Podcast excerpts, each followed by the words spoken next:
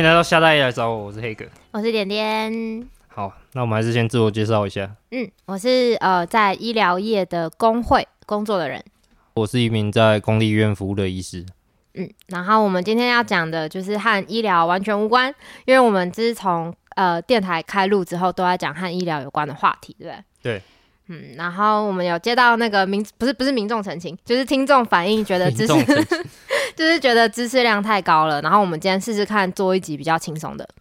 好，就是其实疫情爆发，就是呃最近疫情爆发，我有一个很深的感触，就是幸好 TIDF 已经结束了。对对，就是如果他是在 TIDF 之前爆发，我真的会超悲催的，因为我买了超多票。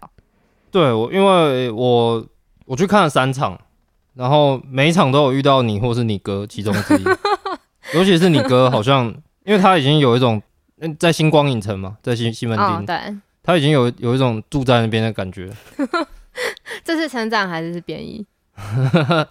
我我是想讲说，我有看到一场，就是他的开幕片是那个香港的李大围城，里面有一句话我很感动是，是假设有两个人不同意见嘛，一个人要冲，嗯，一个人不冲，嗯，他们道别的时候，他们就会说，那我们保底见。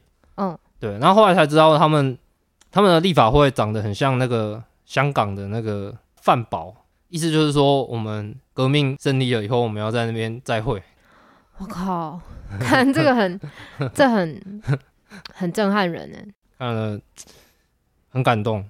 嗯，那你看了什么？我呃，我看的有点历史，我看了，我看了蛮多部的，然后最喜欢的是在讲一九八九九零年的那个时候。然后有一个纪录片的导演，他在东德，嗯嗯东德就是呃是苏联的阵营。然后他拍的是呃那边有两个工厂，他拍一个是砖块工厂，另外一个是成衣业、纺织业的工厂，拍那些工人的生活。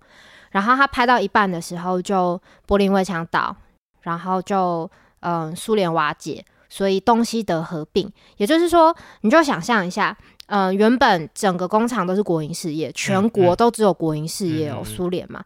然后一瞬间，他们生活有很快速的变化，他们呃就是自由主义化、资本主义化。嗯、然后人人其实一开始是很向往那个，哎，听说听说西德的人都吃的比较好啊，他们钱都很多啊，嗯、然后他们生活很很摩登、很 fashion，然后不像我们在这边一成不变。但是很快接下来发生的事情就是解雇。哦，所以他有拍出那个一开始柏林围墙倒塌的时候，他们其实是兴奋的，就有拍工人对于嗯、呃，就是这个很很大的国际政治变化，还有自己国内的变化的期待，从期待到后来很失望，发现靠北就是就算是呃东西的合并，还是买不起任何东西，嗯、然后反而通货膨胀，变得越来越穷的那个过程。嗯、呃，除了看电影之外。其实现在街上也都没有人了，对不对？嗯，不，不只是不能看电影，冷冷清清的。其实我最近会蛮想念以前在街头的时光，虽然说也已经很久没有什么大型抗争了，可是就是看到街上都没有人的时候，尤其是怎么说仁爱路这种游、嗯、行都会走的地方，然后看到这么冷清，就会想到嗯，以前在街头不管是抗争啊、游行的时候，嗯。那我们就从点点开始好了。好哦。点点是个闻名遐迩的，曾经因为丢官员蛋被判刑的人。那有闻名遐邇太夸张。至少我认识你以前就知道这件事。嗯。那你那时候是因为什么事情这么神奇？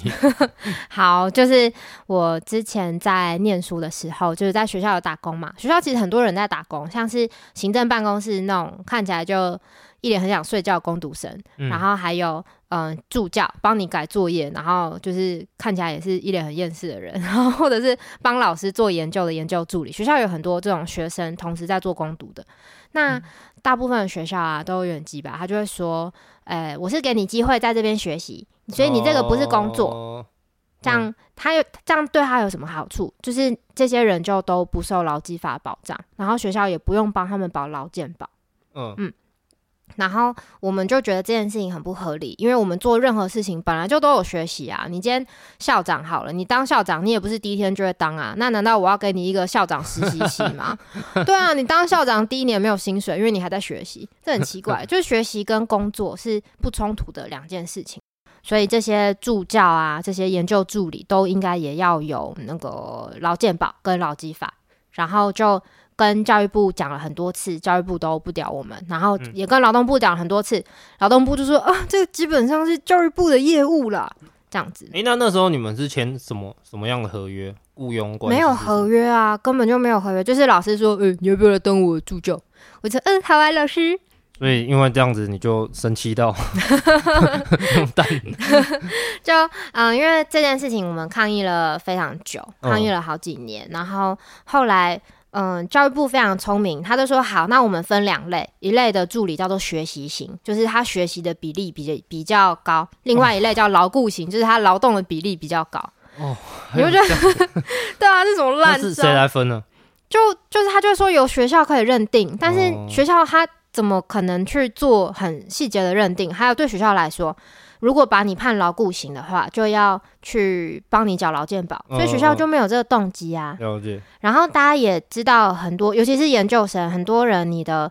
老板就是你的指导教授，嗯，所以也很难去就这件事情跟你的老板有冲突，就是同时会有牢固关系，也有影响你毕不毕业的关系，对 对，就会弄得很复杂，所以我们当然会觉得这个是教育部跟劳动部的权责，你就不要再把它丢回学校了。嗯，那你刚刚讲的这些是整个抗争的一个背景嘛？对，你们就是在反抗这件事。对，然后那个时候呢，我已经在写论文了，我就有一点。我就有一点，嗯，想说好，行前会议我就不要去开，我就乖乖在家写论文。然后抗议的那天我就去，然后大家叫我干嘛我就干嘛，这样。嗯嗯。然后那一天抗议的那一天就去到现场，然后就有人跑过来跟我说：“哎、欸，点点，等一下那个官员出来的时候啊，就拿蛋丢他。”然后、嗯、他是因为你没去行前会，所以你不知道自己要干嘛。对，我完全不知道。我想说，反正就大家叫我干嘛我就干嘛。然后我就有点，我就有点强，所以我想说，哦。什么拿蛋丢他？真的假的？这么嗨哦！嗯嗯嗯。然后后来又有第二个人跑来跟我说：“哎、欸，点点，那个今天等一下官员出来要拿蛋丢他哦。”然后我就想说：“哦哦，原来是真的，我不是开玩笑。”然后然后后来因为记者会嘛，就是我们会会表达我们的诉求，然后通常官员会出来接陈情。然后官员出来接陈情，就一直在讲干话，一直在讲说：“哦，这个你们的声音我们都听到了，我们会带回去再演你。我们开会之后再告诉你结果。”然后我们就觉得很靠背啊，已经讲过超多次，然后你每次都只会说你要带回去演你，嗯，嗯，嗯，嗯，然后我就跟我隔壁的人说：“哎、欸，所以我我要拿蛋丢他嘛。”就是他正在讲的时候，对，他正在讲话，他对着媒体正在讲话，然后就那边一排摄影机哦，就是那种电视台的摄影大哥这样，然后。我就跟我隔壁人说，哎、欸，所以我现在拿蛋丢他哦。隔壁的人就说，哦，好啊。然后，然后我就走到那个官员的后面，然后，嗯、呃，我没有拿蛋丢到他，因为那会痛，我知道。我就是在他的头顶上把那个蛋捏爆，然后那个蛋就啪就流下来，然后流到他头上，这样。就是那个蛋就在你的手上爆爆开，没错。然后就从你手指的缝隙，那个蛋汁就缓慢的滴到他的头顶。对，你描述的很有现场感，差不多就是这样。然后他那个时候正在讲说，我们接到你的澄清了，这个 我们之后会带回去继续演。对，很荒谬，对不对？然后，然后我一捏蛋之后就，嗯、呃，现场就就有点慌乱嘛，然后警察就冲上来，然后抓住我要把我现行犯逮捕。可是就是，嗯、反正那就是一个陈情抗争的一个场合，然后就有点慌乱，然后我就因为手上我手上还有很多其他的蛋。我就我就拿那个蛋开始丢教育部，然后就喊当时的口号，后来就被警察局叫去做笔录，做完笔录之后就那个移送检察官调查，然后起诉，然后那你犯的是什么罪？侮侮辱公务员，对，这是刑法是不是？刑法，国家，所以是国家告我，今天那个那个官员本身告不告我根本不重要，是国家觉得我侵犯了。国家神圣性，因为公务员就代表国家。你你那个蛋是新鲜的还是臭掉的？新鲜的，当天早上。的程度其实还好。你说如果是臭的蛋会更严重吗？对，应该是吧。我跟你说，抗争现场丢臭蛋真的很靠北，因为蛋一定也会弄到你自己，嗯、真的很臭。嗯、隔天的报纸好像当时的四大报有三家的头版都是这个新闻。嗯，而且我跟你说，他们真的超过分，他们都放我超丑的照片，然后真的超过分。因为后来再隔一个礼拜，我们又有再去开记者会，所以就来超多记者。然后我觉得他们真的超级恶意，他们都由下往上拍，然后就会拍出双下巴，然后然后就是我真的没有长那么丑，可是去 Google 我都会找到一些超丑的照片，就是你的一个犯犯妇的样子，就就很过分啊！我不知道他们为什么要这样对我。嗯。QQ，我觉得这是整件事情里面我最受伤的地方，就是我照片都很丑。好，那刚刚听了蛋的故事，对，那我来讲一个肉的故事。肉的故事听起来超青涩，而且你的蛋没有熟，我的有熟。好，恭喜你！就是、来讲讲你肉的故事。时间回到呃蔡英文第一任期，然后他那时候把他劳基法修了两次嘛，对，第一次是修一例一修，嗯，然后第二次是再把一例一休修得更严格。就是我们我们称的劳基法修二，对，然后那时候还有同时修一些东西，比如说轮班间隔缩短啊对对之类的。嗯，对，那那那个时候立法院正在审这些修二的法条的那个晚上，他们准备要通过了。嗯，然后那时候有一一大群人聚集在立法院前面的街头，嗯，在抗议这件事情。我也在，嗯，你也在，嗯。然后其实我不是一个那么有梗的人。但是我们 podcast 共同制作的乌迪导播。导播乌迪，他是一个很有梗的人，因为那时候蔡英文他第一任期的讲的一句话，劳工是我心里最软的一块。肉。哦，心里最软的一块，对对对，后来被拿拿来酸，嗯，对，然后就酸说软土生绝啊啊，对对对。对，嗯，那那个时候我们就去买了肉，嗯，然后我们就在立法院前面炖肉。还做了一个牌子，就写“人民炖肉”嗯。那这个“人民炖肉”想要表达的意思是什么？就是越煮越软。你们里面，你们里面也在通过这些法条，肉越来越软。嗯嗯嗯。然后，一方面是比喻这个肉就像人民一样，嗯、另外一方面也是说我们在街头吃属于人民的炖肉。然后那天非常的冷，我记得，嗯、我有印象。寒风超 冷，青岛东路对。一直吹，嗯，对，然后我们就带了卡式炉，嗯，卡式炉它是用瓦斯的嘛，所以你买那种大块的肉，其实可能要用好几罐，你才有办法把它煮软，嗯，所以后来我们是买绞肉，嗯，然后绞肉啊，红萝卜、洋葱，嗯，再配一些简单的香料，小茴香什么的，嗯，还有红椒，嗯，我不喜欢吃红椒，好，哎，你那天没有来吃是不是？我好像没有来吃，就是我在那边有一些我的朋友，然后大家大家那时候有开一个自习室，嗯、在那边买一蛋买好了，是不是？好呗没有蛋啦，那次没有带蛋。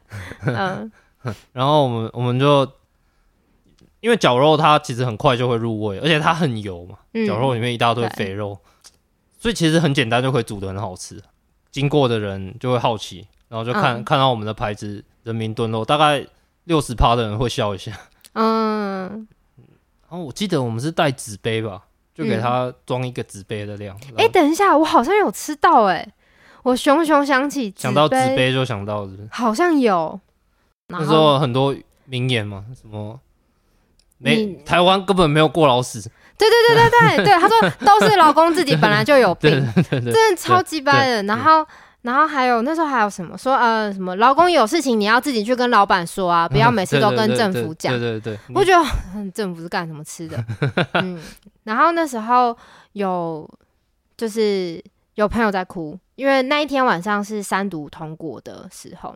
哦，他是听到通过了开始哭，是是？就是因为真的已经抗议很久，然后会觉得我们所有可以拿出来的东西，真的是从头到脚可以掏出来的东西都掏出来了，嗯嗯嗯，然后却还是。立法院说碾压就碾压，那个时候的招委是林静怡嘛，然后对对啊，医师，哎，对，然后就真的是所以我们想得到可以努力的都努力了，但就是没有用。今天民进党他在立法院里面过半，他要通过什么就通过什么，然后真的会觉得非常的无力，无力嗯，对，而且。所以你到底有没有吃到？你刚讲 纸杯的，你刚刚讲纸杯，我好像有印象。嗯。嗯，那那天就很多人来吃嘛，嗯，也有认识一些人，就其实很特别的经验，因为以前我都是那种，我不像你是那种充足的，丢丢蛋或是被被带上警车的那种，那我是比较那种大型的活动都会去看一下，嗯。然后真的有什么需要帮忙的，会尽自己的努力去帮忙。嗯，那你也知道，在街头上，其实这种人大部分的时候都很无聊，大部分的人也都不认识。嗯，然后大家或或者是有些人，你好像又认认识，你好像又不认识，然后你跟他打招呼、就很尬。你跟他打招呼，你其实不确定他有没有跟你打招呼，然后他把手举起来，你也不确定他是不是在跟你后面的人打招呼，然后就是从头到脚都很尬这样。如果你跟他打招呼，然后他露出一副他现在非常的忙的样子，心情就会很差。所以那次我的经验很特别，就是乌迪想的这个办法让我有事做。嗯。就可以让我有一块好像属于自己的空间，嗯，等于有点像在街头占了一块地，嗯，做自己的事的感觉，嗯，那就不像说以前可能就在那边走来走去，嗯，有一种没有归属感的感觉。嗯，那那你当下会有就是矛盾的感觉吗？因为那是毕竟是一个抗议的现场，然后很沉痛的看着劳基法就这样被修恶了。我也不确定这样讲会不会得罪人，不过 请说，我们这一代的情绪好像已经。不再是，当然你那个朋友还是很伤心嘛。嗯，但是像我，我那个晚上也非常愤怒。嗯，但是愤怒就不能快乐的吗？的感觉，就是愤怒的部分归愤怒，但是我们一起在街上度过这一个时刻，分享着食物度过这个时刻。嗯，吹着寒风，吃着热热的肉。嗯，然后心里有一些温暖，对，然后一边觉得哦，我们想着这个人民炖肉这个双关真是高明，有一点隐隐的自豪感，蛮就是蛮特别的心情。嗯，那你呢？你会觉得在这种愤怒的时候，在那边吃吃喝喝很不好吗？就是，嗯。我觉得这个其实有一点点公运传统的问题耶，因为像是每年的那个五一游行啊，也曾经有人提议过说要办的像那个同志游行，或者是像反核游行一样比较轻松，然后比较、像同志游行现在的形象就是很快乐，大家很快乐，对，然后反核的游行就很有一种非常强的亲子。对对对对对，一起出来的，嗯，很亲和。可是因为公寓一直都走一种很肃杀、悲恨怨干、很剽悍的一个，嗯、然后放我钱，就是就是对啊。然后因为大家也会想说，要用什么方法可以吸引更多散众的人来？散众的意思就是不是隶属于工会，他不是被工会叫来的，嗯、他是自己也是一个劳工，然后他也在意劳工的议题，因为这样上街。嗯那其实我我刚刚那样的行为就比较接近散众。对，我觉得这其实有点世代差异，就现在的年轻人已经很难被比较难被那种集体号召。好，然后而且我觉得这这个年代年轻人也真的没有那么喜欢，就是就是那种很很 old fashion 的那种气氛。你感觉你好像得罪了非常多人。就就 old fashion，你以后会混不下去。我我我也算是老派的人，但是我知道，如果我们不呃试着走年轻化路线，我们真的会被扫进历史的垃圾堆，这很可怕哎、欸！我们会被时代淘汰。反正就是也有过讨论说，公运的活动要年轻化，要欢乐一点。可是就也不是大家都会这么赞同，尤其是老一代、老一辈的人。嗯，因为他们有他们的传统，有他们一起的集体经验。嗯，就是我觉得，就是工会工会的存在，资方他之所以可以可以积累他的这些、嗯、呃利润，就是来自剩余价值，他们掌握生产资料，他们来自这个这个剩余价值剥削，结构性的矛盾是有，可是我们怎么和年轻人对话，我们怎么理解他的愤怒、嗯、他的忧伤，还有他的快乐，然后把他们带进这个运动里面来，嗯、我觉得是是这一辈公运就是必须要去想的一个功课。这样子，好吧，那我们今天讲了我们在街头上的两故两个故事。对，那今天的街头则是非常的冷冷清清。台北现在已经几乎街上是没人了嘛，车也非常的少，但是警察还是有，所以现在真的是不能红灯左转，你一定会被抓。也不能红灯右转，因为警察看得到你，那明显。对，就是即使街上都没车，就还是非常的明显。对，但是在此同时。嗯其实有一群人正在罢工，对，不知道有没有人知道这件事？超级辛苦，那个美丽华高尔夫球场的工人，对，他们最近还因为群聚的风险被开罚单，我的我的天呐！就是他们在疫情爆，就是这一波爆发之前就已经在罢工，嗯、已经在抗争。然后他们上街抗争的原因是，他们的老板真的，我觉得超聪明的，想出这种剑招，嗯、就是他们公司有工会嘛，然后老板就把他们的公司直接解散。成立四个子公司，然后每一个子公司都是三十个人以下。嗯、那台湾的工会法要成立企业工会，你至少要有三十个人。嗯、所以他就把原本的公司拆成四个小公司，哦、然后这四个小公司就没有办法组，各自没有办法组工会。然后他就说：“哦，我现在是一个企业改组、企业再造，然后在这个过程中，有一些人会无可避免的不续聘，然后刚好刚好就是会长了，就是对，刚好就是工会理事长。理事长对，然后他们现在就还在罢工抗争中。”可以说是卑鄙无耻。对啊，有这种招超瞎的。嗯，嗯，所以他们现在一边还要扛着疫情，有可能会被指责。对对，都在疫情的时刻，你们还在搞这些。对，这这这个压力还要一边罢工。可是罢工本来就是一个抢时间的一件事情，就是我们拖得越久，资方压力越大，嗯、就就比较有机会达成我们的诉求。嗯、没错。对啊，所以也不可能说在这个时候罢工先暂停，改天再罢工，不可能。他们理事长就已经被解雇了。哦，没错，很沉重。那我们今天 结果又是沉重的收尾，感觉从开你开始提到什么生产资料开始就不太对劲。生产资料是你讲，我讲是剩余价值剥削。好吧，那还是跟大家讲，就是如果比如说大家觉得这一集很难听，可以在我们的回馈表单上跟我们说，你们还是多讲一点知识性的话题，不要不要这边假装轻松了。哦、然后或者是想要听什么题目，也都可以，就是在表单上面跟我们讲，这样子。没错，好，嗯、那这边是夏大爷来找我，我是黑哥，我是点点，我们下次见，拜拜喽。